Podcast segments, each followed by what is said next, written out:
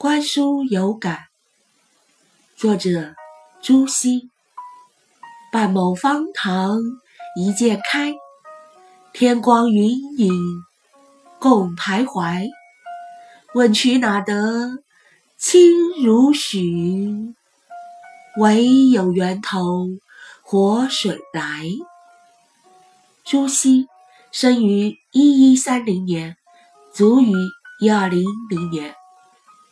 字元惠，号惠安，晚称惠温，又称子阳先生、考亭先生。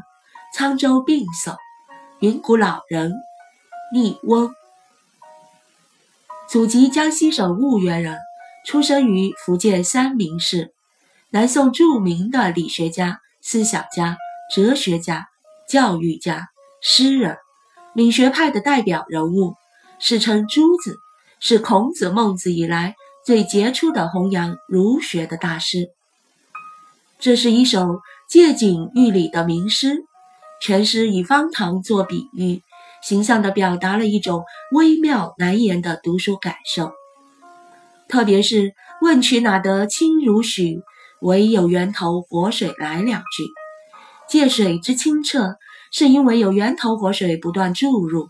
暗喻人要心灵澄明，就得认真读书，时时补充新知识。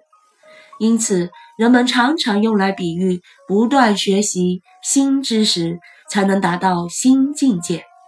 人们也用这两句诗来赞美一个人的学问或艺术的成就，自有其深厚的渊源。半亩大的方形池塘，像一面镜子一样展现在眼前。天空的光彩和浮云的影子都在镜子中一起移动。要问为何那方塘的水会这样清澈呢？是因为有那永不枯竭的源头为它源源不断的输送活水啊！